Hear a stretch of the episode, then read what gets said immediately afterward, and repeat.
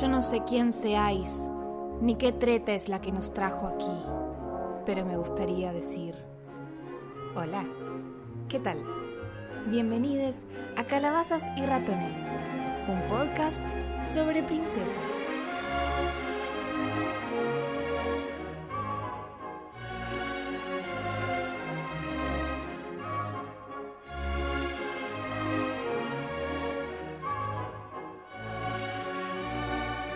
En el episodio de hoy vamos a hablar de Anastasia, la princesa perdida.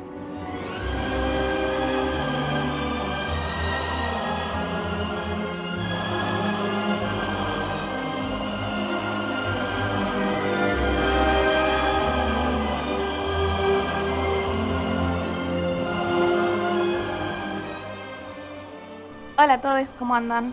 Espero que muy bien en otro episodio de Calabazas y Ratones. Eh, estamos acá de nuevo con las chicas. Buenas, hola, ¿cómo va? Mi nombre es Nuria Desiré. Mi nombre es Romina Bocón. Eh, yo soy Lucho Comint. Y yo soy Roa Costa. En este episodio vamos a hablar de la película de Anastasia, que es una película de 1997 de, eh, bueno, fue producida por Fox, por la 20th Century Fox, que más adelante vamos a hablar un poco en qué situación se encuentra hoy, pero en 1997 por ahora nos vamos a quedar con que era de Fox. Mucha gente en esa época pensaba que era de Disney, onda era una película que pasaban mucho en la tele y la gente por ahí no, si me agarras a la mitad, por ahí ni te dabas cuenta de que era de otro estudio, porque bueno, nada, la gente por ahí no tenía muy en claro cómo era la animación de Disney. Se prestaba para la confusión, era una princesa, qué sé yo, muy Disney todo. ¿Qué salió en el 97? Hércules, ¿no? Sí. Eh, Hércules y... Y ese fue el año en el que Disney decidió reestrenar La Sirenita. Por eso hay como una confusión ahí en el medio. Estaba pensando eso, porque en, un, en algún lado leí que estaba la Anastasia, la Anastasia, y estaba Ariel, o sea, como que había sacado eso o reestrenado eso Disney. Y te- me quedé como, pero ¿por qué si la sirenita no era de este año? ¿Qué pasó ahí? El reboot. Claro, y yo creo que fue una estrategia de marketing porque, bueno, Disney, ya sabemos cómo para es. competir. Claro, porque si no habían sacado una película de princesas, justo cuando el otro estudio te saca una película de princesas, Disney se quedó como, ¿what? Pero yo también... me, me están serruchando el piso. Claro, mira si Disney se iba a quedar sin sacar una, una peli de princesas cualquiera. Exacto. Yo también, yo también quiero una peli de princesas. ¿Mm? Ah, jodí. Animadas sacaron esa. Después sacaron otras, pero no eran animadas. George de la Selva, eh, Flaver, qué George buena película. Flaver. Qué buena película Flaver, chicos. La veré muy Mal. sí. Pero animadas era eso, o sea, estaba igual alta película Hércules. O sea, mal. Peliculón. pero bueno, estaba compitiendo con eso. Exacto. Era un momento mm, complicado, ¿no? Para competir eh, con, con Anastasia porque tuvo mucho éxito. O sea, a la gente le gustaba. De hecho, eh, yo me acuerdo de haberla visto de chiquita. Creo que me aburría un poco igual, a mí personalmente. Pero te- me acuerdo de que mucha gente hablaba de la película y mucha gente, de hecho, era su película favorita en ese momento. Favorita no, pero sí me acuerdo de verla onda en loop. O sea, durante el 97 estaba batallando entre Hércules y Anastasia todo el tiempo con mi madrina, que la volvía loca y repetíamos películas 24-7. eh, y estaba con esa película constantemente. Me gustaba mucho la música, todo, entonces era, era todo muy bonito. Aparte me gustaba... ¿Cómo es el...? Dimitri. Vladi- Vladimir. No, Ah. Dimitri. Dimitri. Dimitri. qué ¿Cómo me lindo. gustaba Dimitri? Qué lindo muchacho el En- Dimitri. entre Hércules y, y Dimitri, por favor. ¿Qué, adole- qué- qué adolescencia, qué niñez. Bueno, vamos a recordar un poquito el argumento de la película, porque quien no se acuerde, quizá decimos Dimitri y si quién es Dimitri. Bueno, la película de Anastasia está basada en la verdadera Anastasia Romanoff, pero de la verdadera vamos a hablar después. Primero vamos a hablar de lo que cuenta la película, que son dos historias bastante distintas. Tienen cositas en común, pero es bastante diferente. La película esta empieza con un baile en el palacio del zar Nicolás, que el zar Nicolás es el papá de Anastasia. Bueno, viene la abuela de Anastasia, le da una cajita de música, un collarcito que dice Juntas en París. Cae Rasputín, que en esta versión es un hechicero malvado loco. El rey zar lo quiere expulsar del palacio, pero el eh, Rasputín le dice, ah, me querés... eh, Muy, muy maléfica esto, ¿no? Tipo, ah, me querés sacar de acá, ahora voy a matar a toda tu familia. Sí. En 15 días. Encima le da 15 días. Muy- como, bueno, ¿Por qué? Muy creepy. Bueno, se supone que o al menos en la historia así de verdad, que existía una maldición o una Profecía. de Rasputín. Sí. Eh, más que nada por el tema del tiempo que, que se cumplió. Igual no estoy muy igual segura. Rasputín murió un año antes de que muriera la familia Romanov. Claro, Rasputín ya había muerto. Eh, igual cada vez que decimos Rasputín me acuerdo de la canción, la de Bonnie M. La de ra, ra, Rasputín, la, la, la, la, la, la, la. Esa canción dice Lover of the Russian Queen. Cuenta la historia de que ella, o sea, que Rasputín estaba como enamorado de la, De de, la de la reina. mujer del zar, De la- vendría a ser. sí, la Entonces, como que ahí empezó la, la disputa. Sí, después vamos a hablar un poquito de eso. Sí. Bueno, cuestión que en esta versión es, es un villano muy, muy... Bastante me hace acordar también a, eh, al doctor Facilier, ¿no? Que hablábamos Sí, en el episodio sí, pasado. también. Porque él vende su alma para eh, que las, las sombras del inframundo vayan a matar a los Romanov. O sea, es muy parecido. Sí. O, o- o- o la película de Tiana es muy parecida a, a la de Anastasia, porque es posterior. Bueno, los manda a matar, pero bueno, los matan a todos menos a Anastasia, que sobrevive con la abuela, gracias a Dimitri, que en ese momento era un pibito, que los salva, eh, las ayuda a escapar, pero cuando se están por subir al tren, ellos se separan, Anastasia se cae, pierde la memoria y termina en un orfanato donde pasa 10 años sin saber quién es. Mientras la abuela la está buscando y eh, dijo, bueno, el que me traiga a la princesa Anastasia, mi nieta, le voy a dar una enorme recompensa. Entonces, Dimitri, junto con otro chabón que se llama Vladimir, buscan chicas parecidas para cobrar la recompensa y, llevársela a la, abuela diciéndole, che, mira, esta es tu nieta. Cuestión que cuando la conocen Anastasia, eh, ella tenía el collarcito que decía Juntas en París, entonces quería ir a París. A ella le dicen que tiene que ir a buscar a Dimitri eh, para que le dé los papeles de la visa que necesita para poder subirse al tren. Entonces ella lo va a buscar, ellos la ven a Anastasia y dicen, uh, esta piba es igual, medio que les chupa un huevo si es real o no es real, si es de verdad o no es, ellos solamente quieren la plata, pero le hacen creer a ella que es la posta. Porque como ella igual quiere ir a París, es como que no le tienen, no la tienen que convencer con el dinero para llevársela. Ella no sabía de la plata. Ella no sabía de la plata porque ellos no le dicen. Claro, ¿no? porque no creen, porque no creen que sea necesario decirlo. Bueno, pensemos igual que el plan de Dimitri en parte era un win-win porque a ella le tenían que convencer de ir a París nada más. claro. Si después funcionaba y ella tenía una familia, bueno, o sea, le venía bien igual. Claro. Era a París donde ella quería llegar, así que era, todos ganamos, listo. Igual Dimitri estaba 99% seguro de que era ella por primera vez en su vida. Él se había dedicado a engañar a todas, pero ahí vos le ves la carita. Dije, ah, esta, esta es la mía. Sí, igual medio que no le importa mucho tampoco. Al principio. Al principio. No, sí, se ve que sí. Se ve que sí, que al principio se acuerda. No, ella. Para, no, para en la mí no. Pasan más avanzado en la peli. ¿En el barco? ¿En el barco empieza? En el barco se empiezan a enamorar. Bueno, pará, porque falta todavía. Bueno, cuestión que se toman el tren, se van eh, para París y en el medio eh, aparecen las, las sombras de Rasputín, estas, estos bichos, no sé qué son, del inframundo, que eh, les cortan el tren, escena de acción. En el medio ella como que se da cuenta de que en realidad eh, los, los papeles no son tan legítimos porque como que tenía que ser todo rojo y no era todo rojo o que me, había un problema con los papeles, entonces se van al, al vagón de atrás y medio que por eso como que zafan, porque si ellos hubieran quedado en el vagón en el que estaban, por ahí le cortaban el vagón y, y se iban. Sí. Eh, pero bueno, cuestión que se salvan y así como teniendo di- distintas dificultades, después se toman un barco, no sé qué. Es un viaje que se hace bastante largo, mientras que el Rasputín sigue como atrás de ellos y finalmente llegan a París. Eh, no sé si algo más destacable en el medio, pero en un momento Rasputín le hipnotiza en un sueño, también le hace creer Sí, que está su con la está familia. esperando, sí, una cosa muy flashera, una escena muy Que la hace como que, que ca- caer a la, a la borda al del agua, mar. y Dimitri la salva. Muy Titanic Bueno, todo. Eh, sí, sí. Mal, Titanic, sí. sí.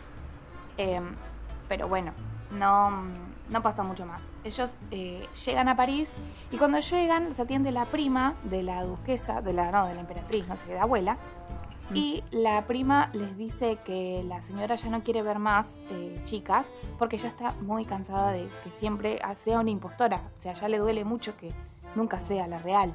Entonces no los quiere ver, pero les dice que si la quieren ver, ella, o sea, como, como, la, como Anastasia respondió bien a todas las preguntas y de hecho dijo un detalle muy importante que Dimitri dijo, ok, esta es la posta. Porque ella dijo eh, que había un, había un muchacho que, eh, las, que las ayudó. Entonces Dimitri dijo, no- si no fuera ella no podía saber esto. Eh, eso y fueron varias pistas también, porque estaban hablando de un tío en un momento de ella y dice, ah, recuerdo un gato amarillo. Y todos estaban Ah. como, nunca le dijimos ese dato. Claro, Tipo, había pequeños guiños de que apuntaban a que ella era la posta que ella era la posta. y ella no lo sabía. Sí. Cuestión que la prima le dice, vayan al teatro a verla, eh, a ver si hay chance. Entonces Anastasia va al teatro con Dimitri, se acercan a la emperatriz para hablarle sobre la nieta, pero ella como que lo saca patadas al chabón. Y Anastasia escucha todo eh, y se enoja, porque escucha que hablan de la plata. Y ahí es cuando ella se enoja con, con Dimitri porque dice, a ver, chabón, me engañaste, o sea, vos hiciste todo esto por la plata. Entonces yo no soy la verdadera, solamente me estás engañando, nos estás engañando todos. Cuestión que Dimitri le lleva la cajita de música a la emperatriz y ella dice, ¿qué onda esto? Y, y él le dice, nada, la guardé por estos años. Eh, entonces con eso arregla una cita entre ellas. Al final la, la señora va, la va a ver a Anastasia, hablan, ve que ella- ella tiene el collarcito, se da cuenta de que es ella y se abrazan. Y bueno, y Dimitri ya no quería más la recompensa porque se había enamorado de Anastasia. Eh, Ah, y ya, eh, toda, toda su recompensa era haberla unido con su familia. Ay, qué bonito. Sí, entonces aparece Rasputín, que bueno, la ataca a Anastasia, pero Dimi- Dimitri llega a rescatarla, también es una acción ahí. Eh, pelean en una batalla que es muy Príncipe Felipe contra Maléfica, no sé si ustedes qué opinan, Sí, pero para mí totalmente. Pero termina mejor. Porque quién es termina la que- mejor, porque Ella. Anastasia es la que finalmente rompe el cetro, que es la fuente de poder y de vida de Rasputín. Qué buena escena esa, cuando empieza a pisarlo y a decir por mi es por familia, tal, por, por tal. esto es por Dimitri. Ay, por Dios, qué buena escena. Sí, y ahí como que les- a ellos les estaba costando un montón aceptar lo que sentían, pero ahí al final lo aceptan y eh, se besan y se van de viaje juntos. Y me encanta que se vayan de viaje juntos, porque es como un final re loco, o sea, no es que el chabón se queda con ella ahí en París o ella se vuelve a Rusia, no, es como que ellos se van, tipo, de luna de miel, no sé, de viaje, porque sí, porque pintó. Sí. Gran Eh, final, sí, gran final. Eh, me, me parece que es un final que no, no habíamos No, visto no en vemos siempre, menos No, en no esa vemos. época o en esos años. Estamos acostumbrados Claro. a casamiento fin o vivieron felices por siempre. Exacto, no termina en casamiento, termina en, En escape, en escape de... en escapada romántica. Una escapada romántica, claro.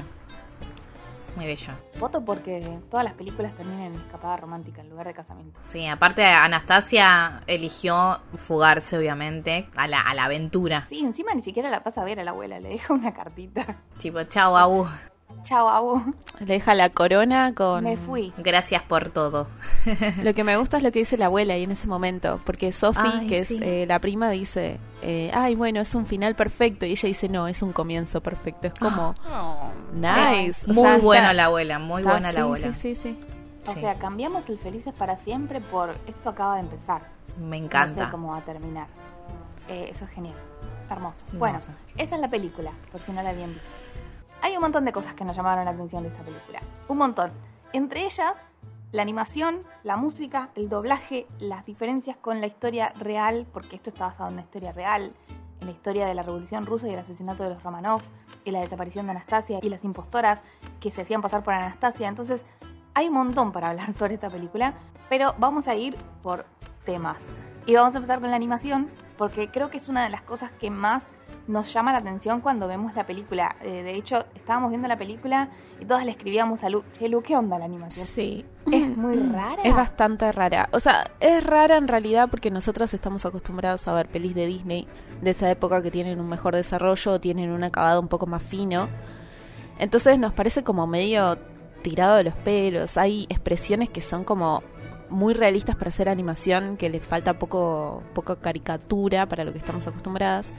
Y lo que pasó acá no es algo muy distinto a lo que hacía Disney con sus animaciones. Eh, recordemos que en esa época, hasta el 99, casi 2000, que es cuando empezaron a aplicar todo por computadora, o al menos la mayoría de las escenas, o la experimentación de Disney, eh, se hacía todo por eh, animación 2D, rotoscopio o animación en vivo. Animación en vivo sería, eh, o sea, la filmación de la escena y dibujar encima o ilustrar encima plano a plano. Acá pasó lo mismo. El tema es que el acabado no es tan fino y se encargaron de animar las expresiones también. Las expresiones de los actores que actuaron las animaron. Entonces vos ves las caras y decís, Es como, son muy realistas, pero al mismo tiempo Sí. están animadas, no terminan de ser del todo reales. Eh, el desencadenamiento de plano a plano, vos lo ves y algunas cosas faltan. La cara de Dimitri es súper rara. O sea, vos parás, vos pones stop en la película y sí. para en un momento y por ahí se ve bien, por ahí se ve mal, pero cuando lo ves animado es como que los ojos se le van para todos lados Sí. o no sé, o le cambia la cara de un plano a otro, como que la expresión cambia y se ve para otro lado. Es súper raro en ese sentido, le faltan los acabados finos que Disney supo poner en sus películas y a Fox le faltó. Yo creo que por, falta de presupuesto o por ser una de las primeras películas de, de Fox Studios Animation, que Fox Studios Animation ya no existe, eh, para mí le fal o sea, fue la peli que tuvo más presupuesto, pero creo que no llegó al acabado fino que ellos querían. Y hay una especie de, de combinación un poco rara en lo que son eh, las, las escenas panorámicas, eh, los pequeños objetos o los carruajes o las cosas en movimiento que están computarizadas, se ven raras. O sea, están bien acabadas, pero no sé, para la época por ahí era un montón y es súper actual, pero no sé, ahora lo vemos y es raro. Me llamó mucho la atención la parte en la que ellos muestran la, ca- la cajita de música, especialmente. Sí, Porque vos ves la cajita de, cuando, mu- cuando empieza la cajita de música, Esa cajita. esa que tiene Romy de fondo, se ve como si fuera 3D, ¿viste? es 3D. Sí, como si fuera real. Está sí. ese como CGI. si fuera real, claro, como, como un videojuego, ¿no? Como Sí. ese estilo. Tenía Pero- muchas escenas así. De hecho, Claro, las columnas que tenés atrás también. todo, todo el escenario en donde bailan, todo el palacio, está hecho en CGI. Hay muchas cosas CGI que son súper... O sea, te, no, se, te das cuenta que despegan un montón de lo que es la animación. Hay un Claro. momento donde ellos están caminando, que cuando salen del tren y están yendo a París, que están en una pintura. Y Sí. vos decís, ¿qué? Mezclaron muchas cosas. Es como que nuestro ojo, acostumbrado a ver todo animado, no está acostumbrado a eso. Esa mezcla. Incluso las animaciones, tú, cuando están bailando, que so- es como un copy-paste de un solo bailarín que hace las mismas, eh, las mismas coreografías, Sí. sí. eh, también nos parece raro. O sea, hay cosas que son muy realistas para la animación que veníamos viendo siempre. Entonces, Sí. obvio que nos va a hacer un poco de ruido. O sea, nos gusta, pero nos sigue pareciendo raro porque despega un montón. Es una animación diferente. Eh, Claro. Y yo diría animación de bajo presupuesto para lo que estamos acostumbradas. Bueno, hay una escena Sí, que pero me un gusta. elencazo. ¿Qué? El enca sí, bueno, para mí Sí, se gastaron todo en el, elen- en el pero elenco. de la gran puta. Sí. Eh, sí.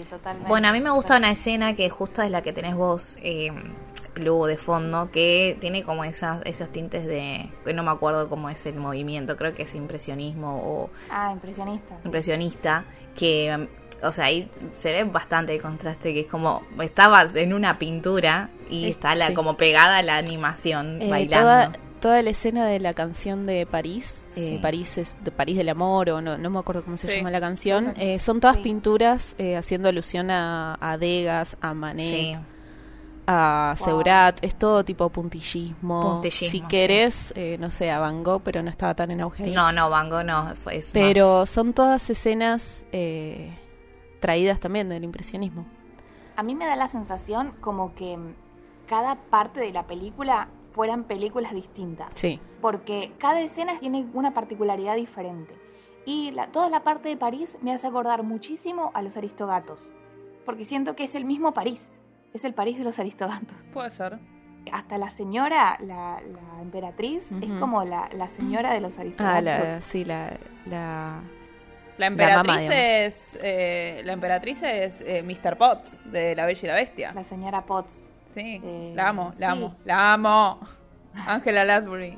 Qué genia. Bueno, cuestión que es una animación que nos, nos llama la atención y que pareciera que está hecha así como, como por partes. A mí lo que más me, choqueó fue lo de la cajita de música específicamente. Y pues es lo primero que aparece. Lo- O sea, lo prim- Sí. el primer punto importante o punto de inflexión que va a unir toda la película en una cadena es eso. Y es lo primero que te muestran. Entonces Sí. vos venís viendo animación, qué sé yo, ya te parece un poco raro porque la escenografía está armada de esa manera. Sí. Y ves una mano animada con una cajita de música en CGI.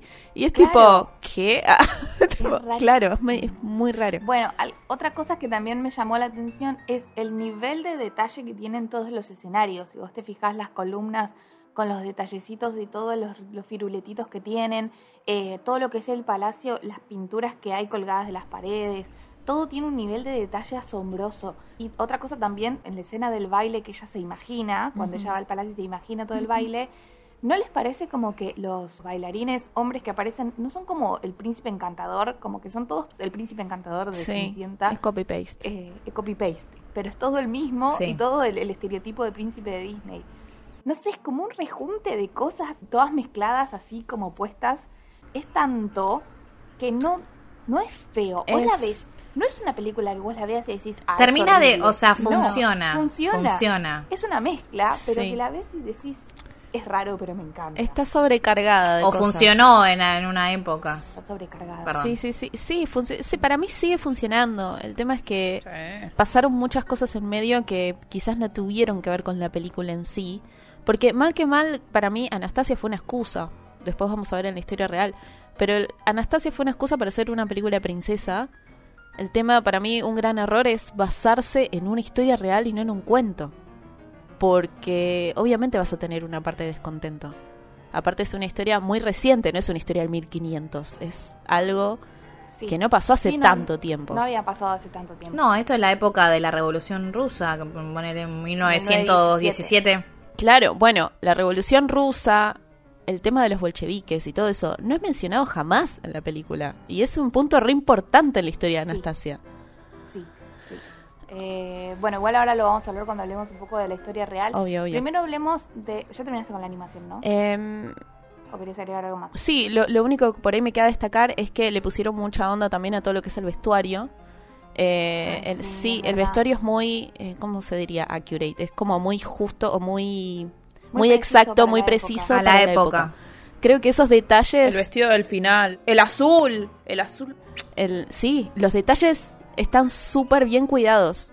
Si bien hay algunas copias burdas, ponele, el vestido azul a mí me hizo acordar mucho a Rose de Titanic, cuando, tipo, la escena Es de que Jack la ve, tipo, en la escalera arriba y está de azul. Sí. Bueno, es la misma, acá es la misma.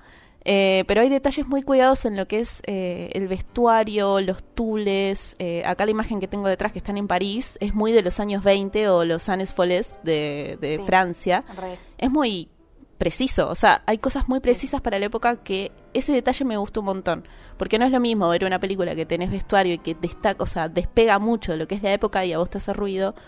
O al menos para mí que yo a ver, sé algunos detalles de lo que es indumentaria, me parece que es un buen detalle o un gesto muy lindo para la gente que más o menos se va a fijar en esas cosas. Sí, que es algo que Disney directamente no le importa, no lo hace. No, te hace un vestido de princesa y ya. Sí, y ya está. Pero ellos también hicieron vestidos re lindos. El vestido amarillo Sí. de la Sarina o de Anastasia es preciso porque la princesa usó eso en algún momento. O sea, está basado en un vestido real de Anastasia que usó en alguna época. O sea, hay cosas muy cuidadas. Eh, yo creo que cuidaron más algunas cosas y por ahí en otras medio que se, se, se desviaron un poco, pero esos detalles creo que son los que cuentan más porque son los que hacen toda la película al final. Sí. Eh, no, para agregar que Titanic también fue en este Eh, mismo año. Se en el estrenó, 96, 97. Y después, eh, el tema de las pinturas, por ejemplo, en el Palacio, leí que eh, usaron una pintura que es real de la de la familia Eh, de Romanov. la familia, cuando están... eh, Cuando la encuentran a Que la comparan con el cuadro de ella. Ella está Sí, cantando. es real. Claro. el dibujo Sí. que le da la abuela también, eh, viste cuando se De encuentra la la de la sí que decían mis hermanas dicen que es una y tenían razón Eh, ese también es real pero en vez de regalárselo a la abuela se lo regaló al padre hay muchos detalles que cuentan que no sé están medio estirados de los pelos pero no sé para mí suman no restan Sí. Pero bueno totalmente. en cuanto a animación eso Pasemos a la música entonces. A la música. Bueno, eh, en realidad quería hablar un poco también del doblaje. Ajá, sí. Aprovechando que es todo el audio. Arrancamos que, bueno, Anya o Anastasia fue interpretada por Meg Ryan. La que, bueno, en como inglés. dijo Romy. Claro, la versión en inglés, como dijo Romy, que eh, tiene un elencazo. Chica, la, Estamos- la elenco de- Gary Oldman, chicas, o sea... Ay, sí. ¡O sea! O sea, no Gary Goldman Sí, Sí. Gary Goldman. sí sí, Dije Oldman, bueno, Gary Goldman. Sí, sí, sí. Ah, go- ah, no, No, me no, no. No, no. No, bueno, Meg Ryan fue en la voz de inglés, o sea, en la, la real, y después eh, el Dulce Guerrero fue la eh, actriz de doblaje acá en español latino. Que la conocemos de... Hizo la voz de Fiona, de Gloria, de Madagascar. Es muy conocida la voz de la ella amo. y la Sí. amamos mucho, Dulce Guerrero. Ella es la que hace eh, el doblaje de... Cada vez que vieron una película donde sale Cameron Díaz eh, doblada al español, es ella. Sí. Porque es como la Sí. actriz de doblaje de Cameron Díaz. Aparte de Glo- Gloria y Fiona, o sea, ya es la voz, es como ya la tenemos en nuestro cerebro, es parte de nuestro eh, ADN. Pará, no sé. y decí quién hace de Y Dimitri. Ay, de Dimitri. Allá arriba, allá la... arriba. Para que vaya a seguir con Anastasia, déjenme ir en Ah, orden. bueno, bueno, bueno. Anastasia niña la hizo Chris, eh, Kristen Dust cuando era chiquita, Ah, porque era chiquita en ese momento. Sí, hizo la voz de Mary Sí. Jane. No digas nomadas, Mary Jane. Eh, y la voz cantada la hizo en inglés Liz eh, Callaway. Calla- Callaway, no sé cómo se dirá. Y eh, en español latino la hizo la grandiosa Thalía. Grandio- grandiosa, Thalía, grandiosa. La grandiosa. Paso a paso voy sembrando esperanza, no sé dónde ir a parar. Voy a un lugar a formar mi vida, cien misterios aclarar. La grandiosa. Ah, esperen, de Liz yo quería comentar que también hizo la voz cantada de Kiara en El Rey León 2. Después la princesa Jasmine en, la, en Aladdin 2 y 3. Que mm, nada, grandiosa también. Eh, y bueno, Talía, Talía es alguien también muy conocido también para También nosotros. es muy conocida, Talia. Aparte, vos la ves a Talía en, ese, en esa época y es Anastasia. Estaba en el boom de su carrera, Va. aparte, Talía ahí. Además, porque era en noven- los 90, 90 y Sí. pico. Recordemos, recordemos que las novelas de Thalía son todas Cenicienta all over again. Son todas Así que- Marías. Son todas Pero Marías y Cenicienta. son to- Y son todas la Sí. historia de Cenicienta. Sí, totalmente. Entonces, todo está todo en la misma línea. Eh, yo pensaba en ese momento también, porque ponele, en Disney, eh, Ricky Martin hizo la voz de Hércules en Sí. el 98, 90 Sí. 97 y en el 98 eh, la Qué voz de. Jean la hizo Cristian Castro. Claro. Entonces era como, bueno, agarremos artistas latinos y pongamos tipo doblajes de voz en distintas películas. Bueno, dale. que sean populares sirve. y bueno, Claro. ahí ahí pega, por eso a lo mejor lo- los eligieron. Y yo me anoté este comentario porque obviamente Rusia y ahora que está Natalia Oreiro, como muy bien boom, Ah. si Anastasia se hubiera hecho en esta época serían Natalia Natalia Oreiro, Oreiro. Porque la aman a, Nat- a Nati allá. Obviamente no es argentina, pero es uruguaya, pero como que forma parte de nuestro también, de, de- de nuestra, de historia. nuestra cultura fan. nuestra, histo- Aparte nuestra en el, historia. No, para, igual en el 98 estaba Muñeca Brava en auge. Sí. Yo era fan. Sí. Yo era fan. Tenía el CD, ese que era que estaba la cara de ella con las rosas alrededor. Obvio. el cambio dolor y todo eso. Cambio bueno, dolor. yo fan. Me parece que, que Natalia Oreiro habría sido una gran Anastasia. Es que sí, aparte es muy hermosa Natalia Oreiro. Bueno, igual no le iba a salir la cara en la película. Sí, la No, verdad que nos igual. igual. o sea. Igual de ca- como cantante no, no, No, no no me me aporta, no o sea, no, no. Bueno, ya nos estamos yendo. Quiero, quiero que me digas, quiero que me digas el, el elencazo que tiene, que quiero que llegues a dos que amo. Dimitri, habla de Dimitri. También, ah, pero hay Bueno. dos más. Hay eh, Dimitri es John Cossack, Oh, Cossack, no sé oh. cómo es. John Cusack. Ajá. Eh, ¿Y que justo español? Se levanta Para- de pie. para yo quería déjenme terminar. Dale, Ro, dale. Pero dale, yo dale, estaba- Ro. Yo estaba viendo la película y justo antes de, de poner Di- Disney en el cable estaban dando una película de John Cusack. Y yo digo, ¿what? Muy, muy accurate todo. Ajá. Y en español latino es Mario Castañeda. Aplauso.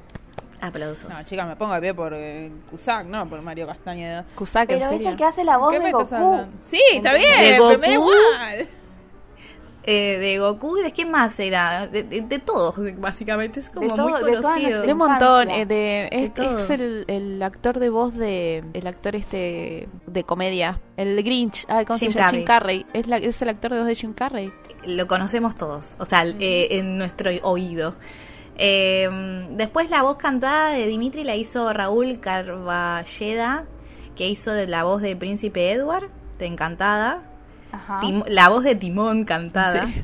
Mario Castañeda también hace la voz de, de Hulk en, en Ah, sí, de Bruce Banner. Acá lo anoté, De mira, Bruce de Bruce Banner, de Goku y el de profesor Robin Langdon porque me gusta mucho, me gusta mucho la, el Código Da Vinci y toda esa de Dan Brown. Em, bueno, después la emperatriz María em, es Angela Lansbury, que hizo de la señora Potts. Otra por la que me pongo de pie. Va. Sí. Y después la voz en español latino es Beatriz Aguirre, que también es, eh, es una señora muy amable. Ya falleció, lamentablemente. Muy pero amable, muy agradable Muy a la vista. Christopher Lloyd, Christopher. Lloyd de o sea, Christopher Rasputin. Lloyd. Sí, me, me había anotar que hizo de la voz de Rasputin en inglés. Christopher Lloyd. Christopher Lloyd, el doc de Volver al Futuro, si no la vieron. Si no la vieron, dice. Si no la Señores, vieron, es por como favor. raro. ¿La vieron? Vayan Si no la vieron, vayan a verla Es raro. Ah, Claro. Y sí. Em, bueno, después pasamos a la música, a la banda sonora. Que hay una canción que se llama Journey to the Past, que fue por eh, interpretada por Al- Alaya. Alaya. Fue nominada a los Oscar de 1997 como mejor canción, pero obviamente perdió porque quien ganó My Heart Will Go On, Sí, temardo contra de. Titanic. Y también estaba Go to the Distance, que es de Me pongo de pie, Alan Menken. así que, mira, perdió Alan Menken, así que temazo el de My Heart Will Go On. Después, un dato que anoté, porque a mí me gustan todos los datos así turbios. Ay, bueno. Eh, la cantante Alaya eh, fue una cantante de RB muy popular en la época de los años do- 2000, bueno, en los 90 más que nada. Y me anoté este dato porque es muy curioso. Falleció. ¿Qué? Falleció en- un accidente de avión eh, en el auge de, de su carrera en el año 2001. Y a mí es, es cuando pasan estas cosas de cantantes que fallecen de manera trágica, es como, no sé por qué me, me, me atrae, es como, o sea, no, no sé si sumará. Tenía 27 pero- años, ahí sí cerramos todo el No, círculo. Tenía 22 años, Ay, no, era re era chiquita. Ay, no. Era muy chiquita y fue en las Bahamas, eh, en el avión tenía sobrepeso, una avioneta chiquita. Y mm, fue terrible, pero eh, me, me llamó la atención porque dije, ay, a ver qué onda esta, Ay, esta no. artista que fue No, fue auge. con toda la emoción a buscar. Sí, y la, Es el meme del negro que dice, eh, ah. Oh. Pero sí, es muy triste, pero nada, me, me, me gusta como traerlo como dato. Eh, bueno, la música fue compuesta por David Newman y las letras por Lynn Aren. Aren. Bueno, Andrew, no, no sé, porque me anoto las, perdón, pero me anoto las letras y no, y no la entiendo.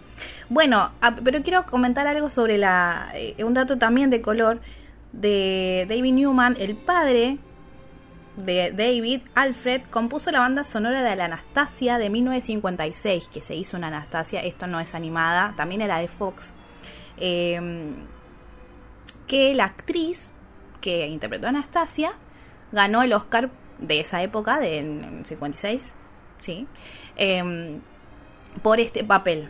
Nada, hermoso todo, hermosos datos. Eh, nada, quería traer eso. Y después para terminar, quería comentar sobre algo muy, muy hermoso para mí, que es eh, el musical de Anastasia. Eh, yo lo vi en, en- en España, en Madrid, en el año 2019. Y es una obra que, bueno, viene de Broadway, eh, pero es, es relativamente nueva, ¿no? Em, creo que empezó en el 2017, la- eh, se estrenó allá en Broadway. Eh, la historia es la misma, salvo que cambian algunas cosas, ¿no? Por ejemplo, la parte de Rasputín no existe, o sea, no es como un hechicero onda la película, sino que lo eh, cambian como a un eh, comisario eh, llamado Gleb, que va atrás de esta, de, bueno, de Dimitri, de, de Vlad y de Anastasia, ¿no? Y también tiene como un crash con Anastasia.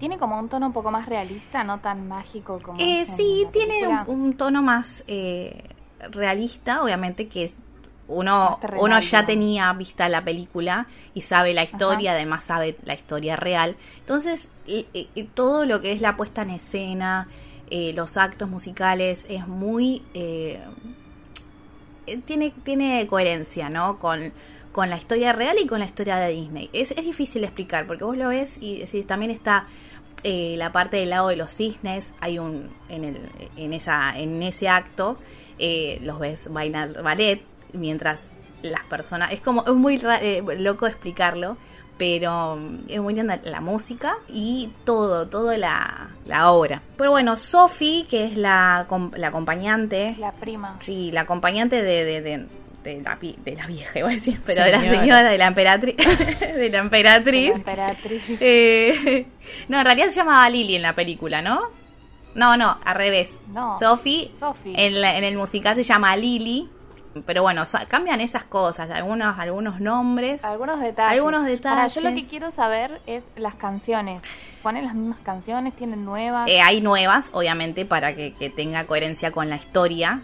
Eh, por ejemplo, Ajá. le ponen más eh, drama a la, a la a la canción de Gleb, por ejemplo. Le- Por ejemplo, le ponen mucho hincapié en lo que él siente por Anastasia y todo su conflicto moral de eh, atraparla o dejarla vivir o de matarla o no, Ajá. que es el conflicto final de la, de, de la obra. Pero nada, es, es muy linda. Y aparte, yo la vi y Anastasia es interpretada por Hannah Gómez, que es una gran artis- eh, eh, artista de teatro musical y bueno, de comedia, todo de, de- de Madrid. Hizo también Casi Normales de España. Así que nada, es, es muy increíble la experiencia también. El Teatro Coliseo, que es Coliseum, que es el de el que está en la Gran Vía, es toda una experiencia. Aparte, eh, no sé si ya lo conté, pero me comí pochoclos salados y no la pasé bien en ¿Por qué esa parte, pero?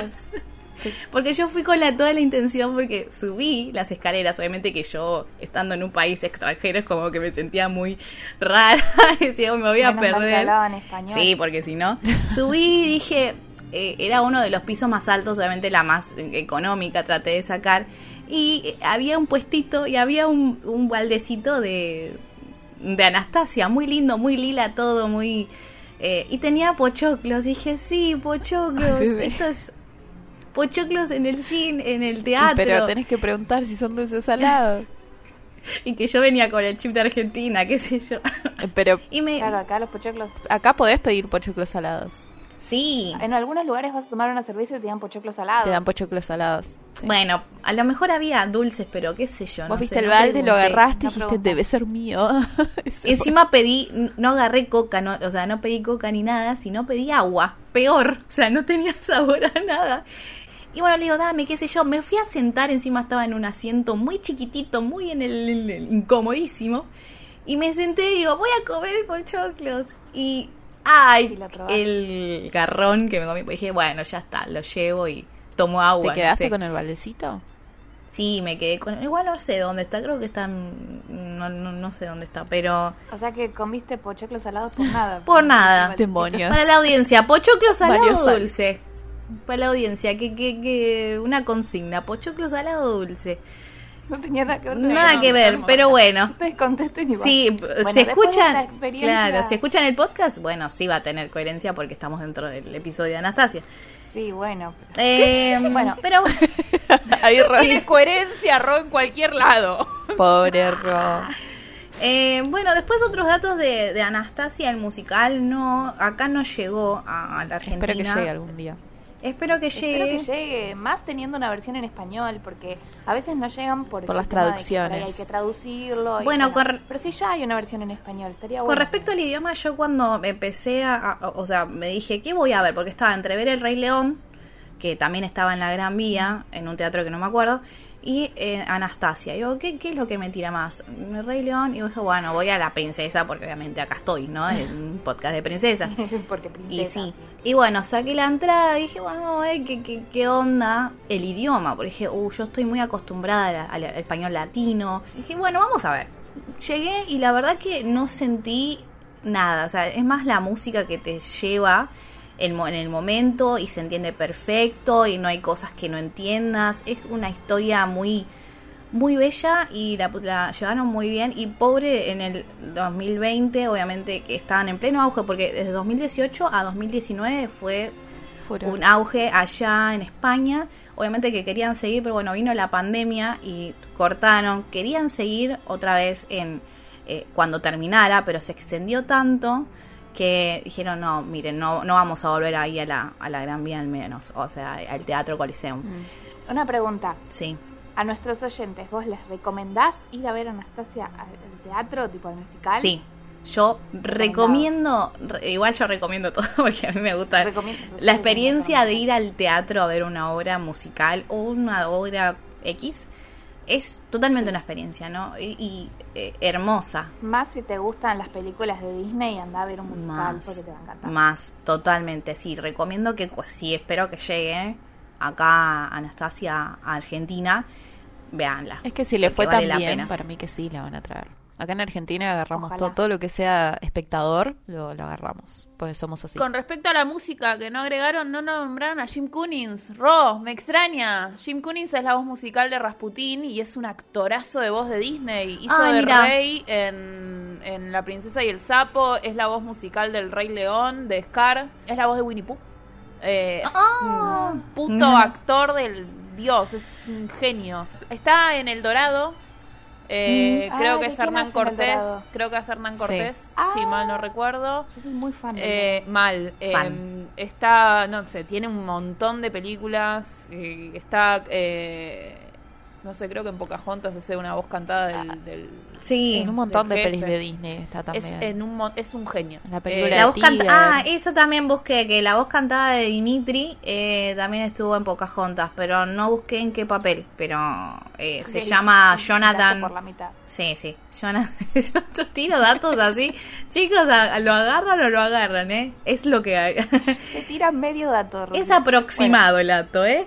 Pero, mm, eh, bueno, genial, genial lo de John que lo pudiste sumar. Hermoso. Pero, eh, nada, hermoso. qué sé yo. yo quería sumar esto del puente de Alejandro III, que en la, en la obra también es, es- es de mm, bastante peso en la historia, que está en París y fue con- construido en honor al abuelo de Anastasia, justamente. El primer ladrillo de ese puente lo puso el zar Nicolás II, que es el padre de Anastasia. Ah, mira. Es también muy preciso todo. Datos. Datos que importan.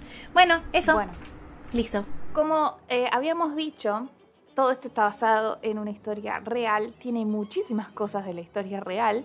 Pero también tiene muchísimas diferencias, tipo una banda de diferencias. De hecho, vos ves la película conociendo la historia y decís, what, what, ¿qué han hecho acá? Bueno, la realidad es que está basada en el derrocamiento del zar Nicolás II de Rusia. Lo cierto es que la familia Romanov no era tan querida por el pueblo como te lo hacen ver en la película. La realidad es que Rusia estaba dividida entre la realeza y los campesinos. Y para ese entonces había mucha hambruna y un descontento bastante general a causa de las guerras, ¿no? Primera y Segunda Guerra Mundial. Eh, y el atraso considerable del país, que era principalmente rural en esa época, no era la potencia que fue después. Era muy rural y la gente del pueblo eran todos, la mayoría eran campesinos que no tenían mucho, o sea, era como, había una desigualdad muy grande. Y eh, Rasputin existió, como habíamos dicho, pero no fue él quien mató a la familia real, o sea, ni siquiera estaba ahí, porque había fallecido un año antes, bueno, había sido asesinado. Había sido asesinado, sí, detalle. De detalle. Bueno, se, se rumorea que era amante de la reina Alejandra, que era bastante impopular, la reina. eh, creo que porque era de ascendencia alemana ella. Sí, acá igual podemos hablar de emperador y emperatriz. Bueno, sí. Pues son otros, eh, o zarina, El, el zar y la zarina. sí. Eh, Eh, harinas. Bueno, ay, Las eso Señora, contrólese. harinas Engordan. Claro.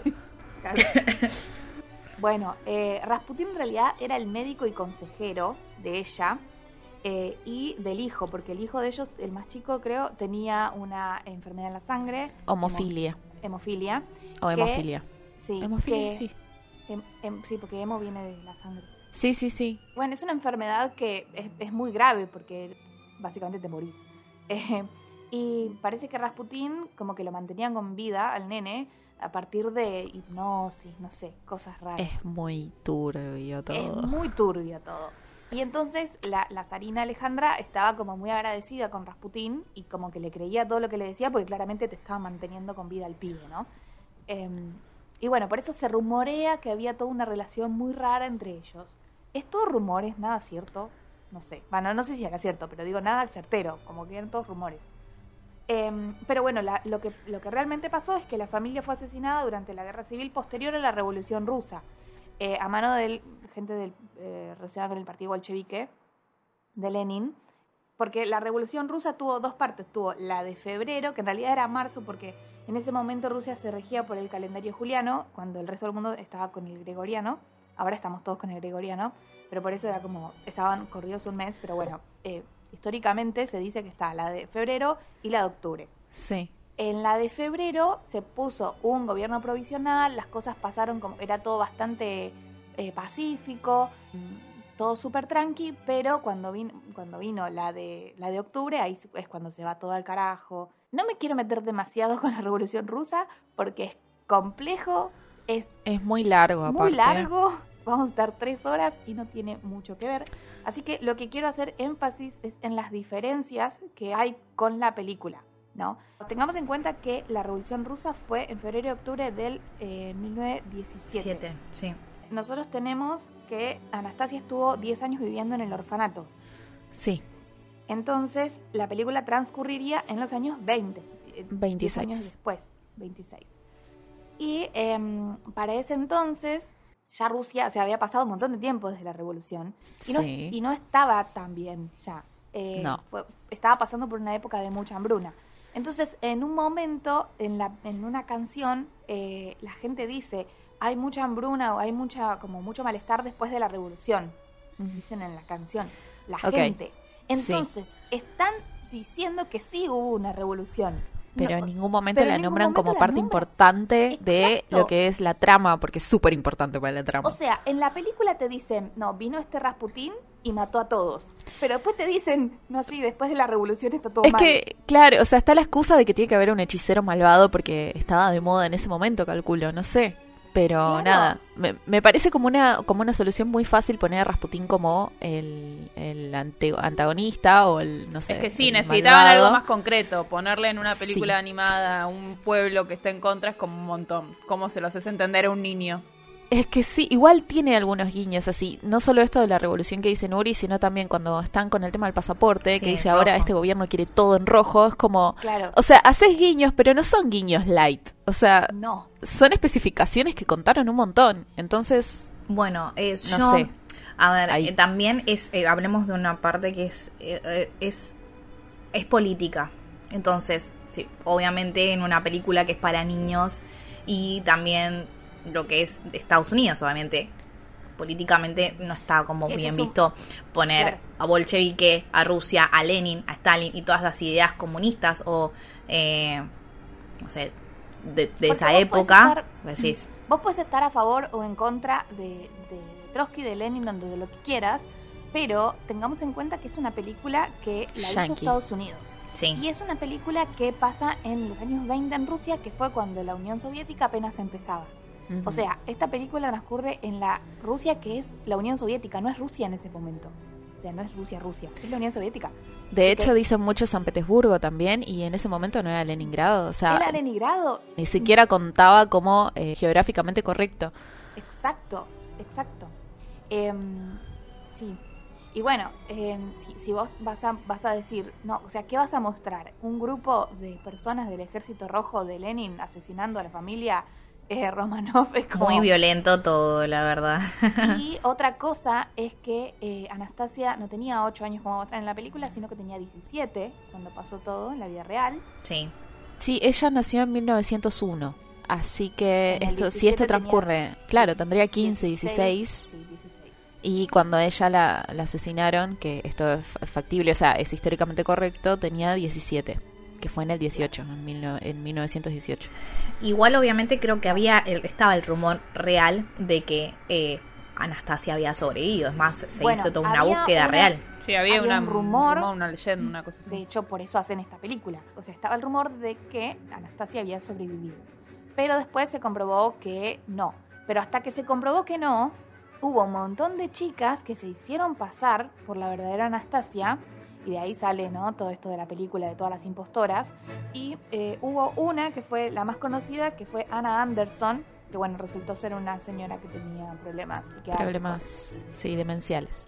Sí, pero durante mucho tiempo se, la gente realmente pensaba que, que una de Que ellas había era la- sobrevivido. sí, que Igual. Eh, se comprobó eh, históricamente, se comprobó hace muy poco que al final no sobrevivió nadie a la masacre, porque creo que fue en el 2007 que indagaron el tema de las fosas y encontraron que estaban todos los familiares ahí, o sea, no era, no, no es que faltaba alguno, pero, a- o sea, sí, se comprobó ahora en el 2007, o sea, hace muy poquito. Hace muy poquito. Bueno, cuestión que, eh, claro, la historia se desarrolla durante la formación de la Unión Soviética y es una película contada por Estados Unidos. Entonces, vieron que Estados Unidos siempre pone como enemigos a los rusos, siempre. Como que son- o los nazis o los rusos siempre son los enemigos, los malos de la película. Always. Pero yo creo que la Revolución Rusa es un tema, a mí me fascina, me parece súper interesante. Pero siento que es algo que si vos lo contás muy livianamente, no se llega a entender realmente cómo fue o cuáles fueron las consecuencias o cuáles fueron, qué fue lo positivo o lo negativo. Es como que vos podés estar de acuerdo con las ideas de, Lenin, que para mí tenía cosas que eran grandiosas, lo mismo Trotsky, por ahí no podés no estar de acuerdo con los métodos, pero es como, son cosas que podemos debatir horas. Y si vos lo querés poner en una película para chicos, contada por Estados Unidos, es como, no, no sé, siento que no puede salir bien. Nunca puede salir, esto nunca puede salir bien. No, aparte de que todas las películas de Estados Unidos son pro-yankee. O sea, Pero totalmente. Es lo que venimos hablando cuando hablamos de mm, Mulan. Que Disney tiende a eso. Claro, totalmente. Es como que te tenés que meter mucho en la cuestión política eh, para poder analizar el- este tema y no, no era algo que, que Fox estaba dispuesto a hacer en ese momento. Entonces te ponen a Rasputín para, para no hablar del tema, pero como dice Lu, te meten estas, estas cositas como lo de, bueno, este gobierno quiere todo rojo, eh, haciendo referencia al ejército rojo. Siento que se queda como a la mitad. pasa que tenés que meter algún... Como con la animación. Es como con la animación. Sí, pero son amagues muy bruscos, me parece. Claro. O sea, si lo vas a hacer, o sea, si vas a restarle importancia a un evento histórico que marcó una, o sea, un cambio radical en ese país al menos, o pones guiños que no son tan evidentes o hablas de eso, o sea, no es- siento que se queda a la mitad, como decía Nuria hace un rato, como que es muy tibio todo el amague. Está bien que son pocas cositas, pero son pocas cositas que cuentan un montón.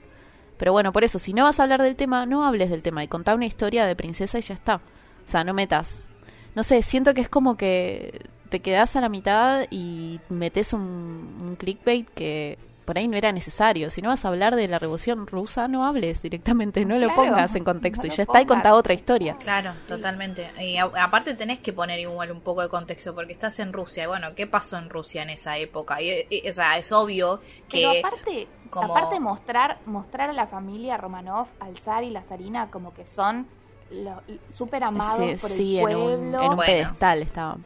Y que nada que ver. O sea, Los nada- odiaban. Los odiaban. Bueno, los la- odiaban porque el, el pueblo se estaba muriendo de hambre. Le pusieron muchos Rusa- filtros a, a la historia. Sí. O sea, la revolución rusa fue posible justamente por la desigualdad enorme que había.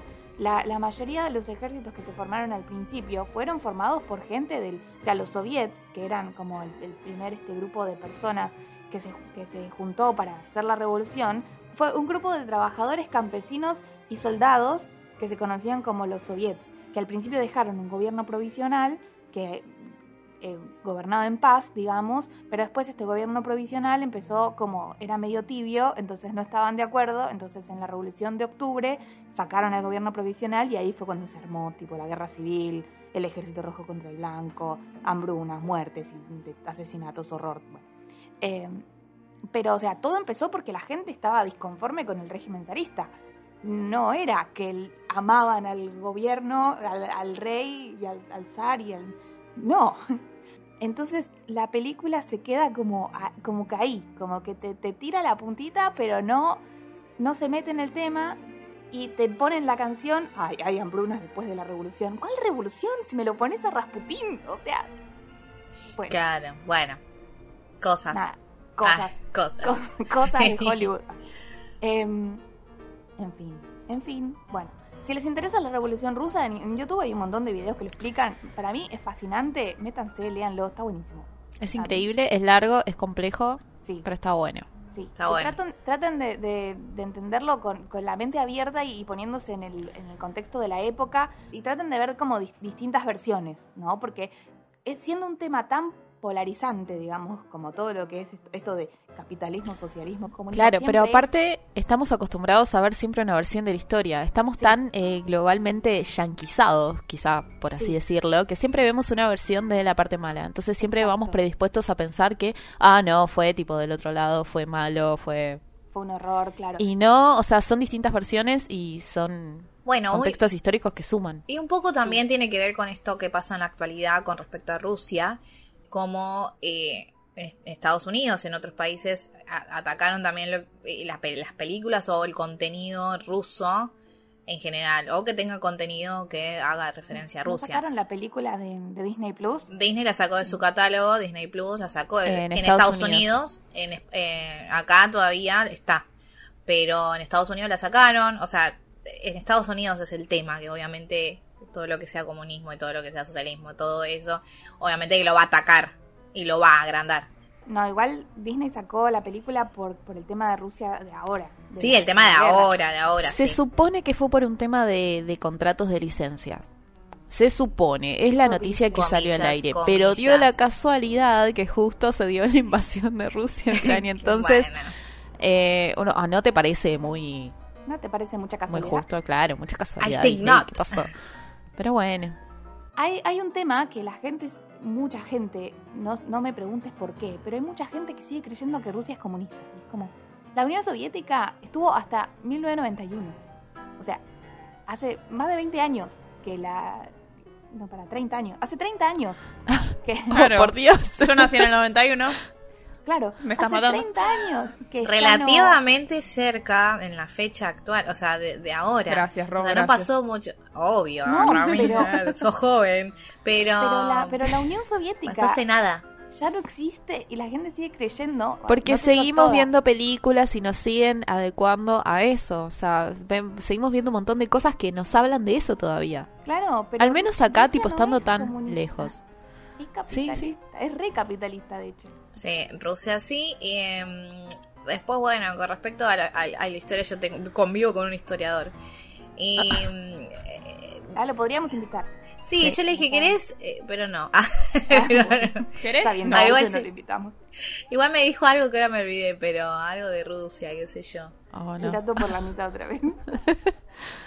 Ah, eso quería comentar. El, el- lo que quería comentar era que lo que ya me dijo es que el tema de, de ser zar y todo eso fue, fue una de las últimas dinastías, la más actual, como de, de esta fecha. O sea, fue no hace mucho, hace, en 1917 pasó todo esto, 19, en pleno siglo XX. Yo porque eso estaba buscando. ¿Vos conocés algo? Porque estaba buscando el tema de la, de la música. ¿Y vos conocés algún compositor de música? Porque me sonaba, ¿viste? A Once Upon a Time en diciembre. Once Upon a Time. Eh, Once una vez en Diciembre. eh, eh, me sonaba como a un compositor eh, de, de, de, de- esa época, pero de vieja, o sea, de- de- del siglo, no sé, 18, no sé. Y digo, Sí. no, ¿conoces a alguien? No sé. No, pero. Y salió el tema del siglo. Y le digo, pero. Esto fue. No, esto fue en el siglo XX. ¿Cómo el siglo Claro. XX? No fue en el siglo XIX o XVIII. No, no, fue. La Revolución Rusa fue. Fue, y por y- eso, y sí. la dinastía de- de- del zar Nicolás, de Romanov, fue la ul- las últimas que se derrocó, me dijo. Así que, nada, o sea, fue relativamente cercana a la fecha ahora actual. Eh, Sí. todo esto bueno, cortarlo, ¿no? si si vamos a un dato eh, contextual de historia, están los descendientes de los Romanov. Sí. Eh, no de esa familia, pero eh, la creo que era la hermana del zar eh, logró escapar de Rusia. Los aguardaron en, en Inglaterra y sobrevivió. Creo que tiene una sobrina nieta del, del zar. Está viva en Inglaterra. Y hace poco vi un documental de la corona inglesa y a ella la entrevistan eh, porque querían hacer alusión a, ese, a esa época, eh, a, los- a todos los contextos y todo.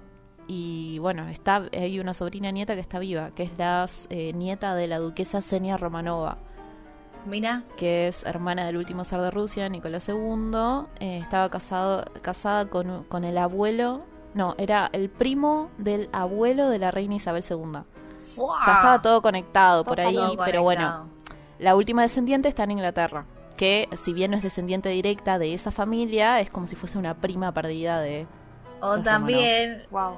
podemos decir que está en Argentina, en Santa Fe. ¿Te acordás que la historia que contó que contó Ile? Esto es- Ah, que Ay, Ile nos- sí. Bueno, una amiga nuestra, Ile, nos contó que eh, estaba el rumor de que había... No, que la abuela de ella le decía que ella era familiar de Anastasia. Sí, Sí. sí. Eh, hermosa historia, la verdad, Entonces, hermosa historia. Ile creyó, creció creyendo que ella era Anastasia. descendiente de Anastasia. Que era una Bueno, la última descendiente de Anastasia y Romanov está en Santa Está Fe. En Santa Fe. Y nos miente sobre el Y es clima. amiga nuestra. Bueno, la entrada al infierno está en Santa Fe. Mentira, La- lo hemos la comprobado. familiar perdida de... sí, después nos dijo que no, pero Nos bueno, no. nos podemos quedar ahí y no solucionarlo nunca. Puede es ser como un Disney, misterio. Misterio. Es como Disney que te corta la historia en el momento feliz. Nosotros cortamos la historia en el momento feliz y listo, ya está. Ya está, Nos quedamos sí. con eso. Listo. Bueno, Volviendo. volviendo un poco de- a, a- a la actualidad y al día de hoy, sabemos que hace muy poco Disney compró Fox. Sí. Sí. Entonces por eso es que podemos ver Anastasia en Disney Plus. En el 2019 Disney compró oficialmente a Fox, eh, compró a, a 21 Century Fox, que viene con un montón de cosas adentro, obviamente viene como con su Con los popurrí. Simpsons y cositas. Viene con su popurrí de cosas, o sea, adentro está Fox Searchlight, Fox 20, eh, Fox 2000, National Geographic, FX, películas de Hulu, que por eso tenemos nosotros en Disney Plus, tenemos algunas películas de Hulu, que Hulu no existe en Argentina, eh, películas y series. Eh, pero antes, en el 2017, creo, Disney ya había tratado de comprar a Fox y había ofrecido, creo que 52, eh, 52 mil millones, una cosa así. Y vino Comcast, que sería quien tiene Universal, y ofreció más. Entonces ahí medio que se paró todo. Eh, o sea, todo esto podría ser parte de Universal. eh, pero después salió salió Disney y en el 2019 oficializó la compra por 71.300 millones de dólares. Uy, Picante. un, un cambio. Sí, mal. Eh, y con eso incorporó, obviamente, Los Simpsons, eh, todas estas películas eh, de, de Fox. Eh, y bueno, sumó a su a su compra del mundo porque va, va a conquistar el mundo de a poquito porque ya tiene Star Wars, ya tiene Marvel, ya tiene ahora Fox y vamos a seguir. ¿Disney o Elon Musk? Ah, que compró Twitter. Ah, claro, es la competencia. Es que va, es que va a llegar, ser- va a llegar un momento sí. en quién compra qué. Después van a estar Disney Claro. que tiene la mitad del universo, Elon Musk que tiene la otra Elon Musk mitad, que tiene la otra. y después va a ser quién es el más poronga que se va a comprar uno al otro. ¿En qué momento Disney va a comprar a Elon Musk? ¿Quién va a ser persona? el dueño del mundo? Ah, ¿Te imaginas? Dios. Eh, Bueno. Así que sí. Y después está Google también. Google también ahí compitiendo. Sí, pero está calladito Google, no es como estos Está dos calladito. que que van. Y después está eh, Mark, Exactamente. También de, bastante. de Facebook Meta, Sí, que también. Sí. Pero bueno, ahí viene la, la polémica de ¿es una princesa o no es una princesa? Disney jamás habló al respecto eh, de, de decir nada y sabemos que Disney tiene sus, eh, Sus estándares. sus parámetros para tener una princesa o no tener una princesa. Creo que nosotros estamos muy capacitadas para de- decidir y definir si es una princesa Disney o no, porque después de todo lo que investigamos y todo lo que aprendimos acerca de las princesas Disney, creo que eh, tenemos autoridad para, para tomar un- una decisión al respecto. No sé qué opinan Autoridad. ustedes. Y, sí, Yo creo que sí. yo, yo diría que sí. Ah, No sé, Pero- no sé. No, no, Yo no sé. creo, yo creo que en la franquicia de princesas no la van a poner jamás. No, no, nunca, jamás. Porque para ser una princesa Disney, franquicia princesa Disney, tenés que haber sido eh, creada en un estudio de Disney. Eh, eso es algo que es importante. Em, bueno, de hecho, la única que es de un estudio que no sea Walt Disney Animation Studio es eh, Mérida, que es de Pixar.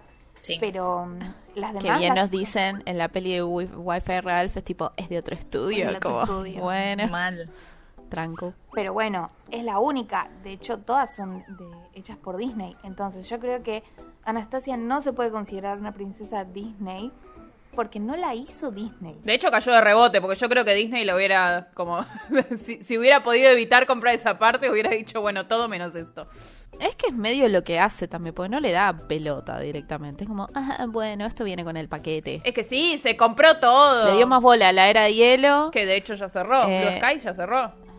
Blue Sky lo cerraron hace muy poquito, a principios de abril. Estoy enojadísima con eso. Sí, mal. Pero es otra Y que va a ir cerrando, va a ir cortando. Nada, ahora es todo de Disney. Futurama de Disney, los Sí, Simpsons lo- son de Disney. Lo que no le rinda lo va a ir cortando. Y Olvídate. es una pena. Y bueno, pero mm, es verdad, no ni, ni publicidad le hizo nunca. Ahora tenemos Anastasia, no, no a nadie le importa. No, de hecho pasó esto y es tipo, ay, no, lo vamos a sacar porque hay eh, contratos, licencias, cosas que pasaron. Como, Claro. dale, No, hermano, es todo tuyo. poquito- Es todo tuyo, no hay contrato. por favor. Lo compraste, hacete cargo. Claro. Claro, o sea, Sí. tenés que, tenés que hacerte responsable de tus acciones, Disney. Sí. Bueno, así que podemos decir que no es una princesa Disney. No. Creo que ella está, eh, está muy diferenciada también de las princesas de Disney, porque tampoco entra en lo que es, si bien tiene muchas cosas parecidas, eh, tiene esto de que es dulce y buena, pero a la vez es medio Es huérfana. rebelde, O sea, es huérfana. entra en el parámetro ese.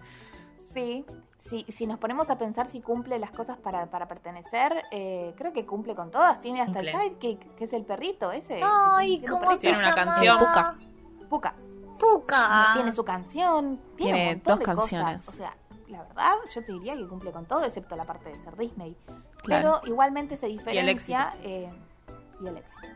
Fue una película exitosa. También. No, no por ahí. No, no para Disney. Claro, su es que no para los estándares de Disney. Vamos a hacer. eh, Fue exitosa, Pero- no para esos pero- estándares. Me- Pero para los estándares de una de, de un estudio que recién resurgía, porque el proyecto empezó en el 94, recién salió en el 97. El estudio empezó en el 94, se fundó en ese año y lo se, se murió en el 99, ponele 2000. Pero para los estándares de un estudio que recién empieza, le fue muy bien, o sea, ganó mucha plata. Sí, Pero bueno, verdad, Disney es como, bueno. ay no, pero esto es un cambio, ¿qué pasó acá? Tráeme, tráeme otras películas 2D, mejor. si bien encaja con un montón de cosas, tiene un montón de cosas que no la hacen Princesa Disney. Y para mí está, está bueno dejarla como aparte, como que es, otra cosa. De hecho, su final feliz eh, no termina en casamiento, es como que es otra onda. No la veo como al lado de Cenicienta, es como, vieron que el parámetro final era queda bien al lado de Cenicienta o no. Bueno, yo creo que Anastasia es como, no. Es que de hecho al final de la película ella se cuestiona internamente o te da a entender eso. Y la abuela le dice, vos podés decidir, o sea, tipo, sí, te encontré, lo bueno es que nos vamos a tener la una a la otra, pero es suficiente para vos, o sea, vos querés algo más.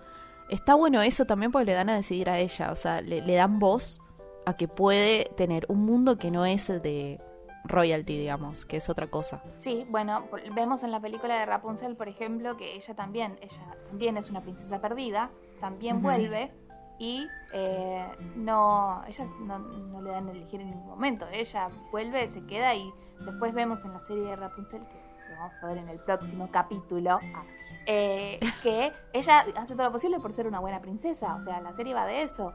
Lo que intenta es ser una buena princesa y en ningún momento dice, no, me voy a ir por ahí con Yujin a una escapada romántica. Con Yushi. Eugene. Shushin. Eh, eh, Eugene. Eugene. bueno. Qué hombre. Eugene. Eh, con Eugenio. El Eugenio.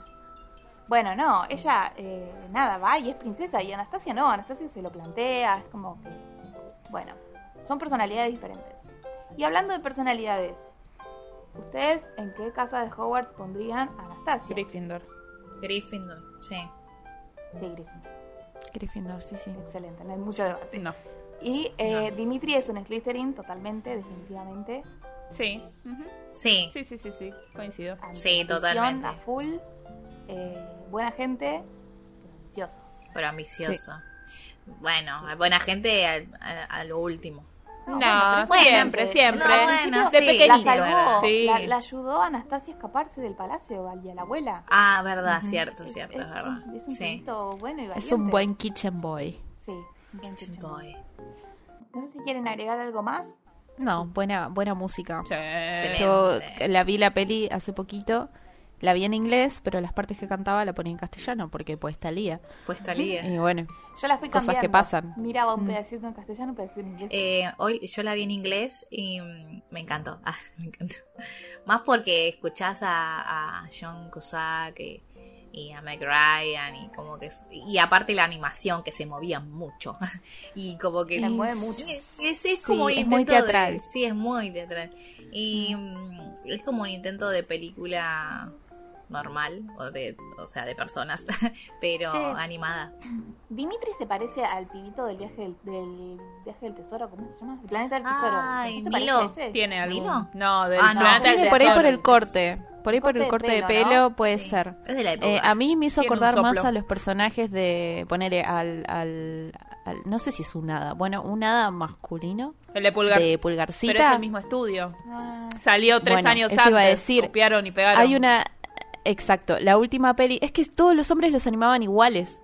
Eh, todo tipo Sí. los intereses amorosos poner eran iguales todos Es del mismo Nos director. acordamos de por Dimitri eso Y el mismo Eh, corte de de los mismos dos directores, eh, Don Bluth y Gary Goldman. los amo. Pero eh, la última peli que salió de ese estudio, que fue eh, Titán A, Sí. EA o Titán no sé no es. cuánto, No me acuerdo. AT puede ser. Eh, también el pibe es Dimitri pero rubio. Como Son todos iguales.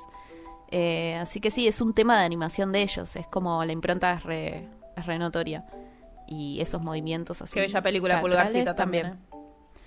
Es muy hermosa esa peli. Y muy olvidada también. Sí, yo también la veía en loop. 94. Mira, Es una pequeña linda.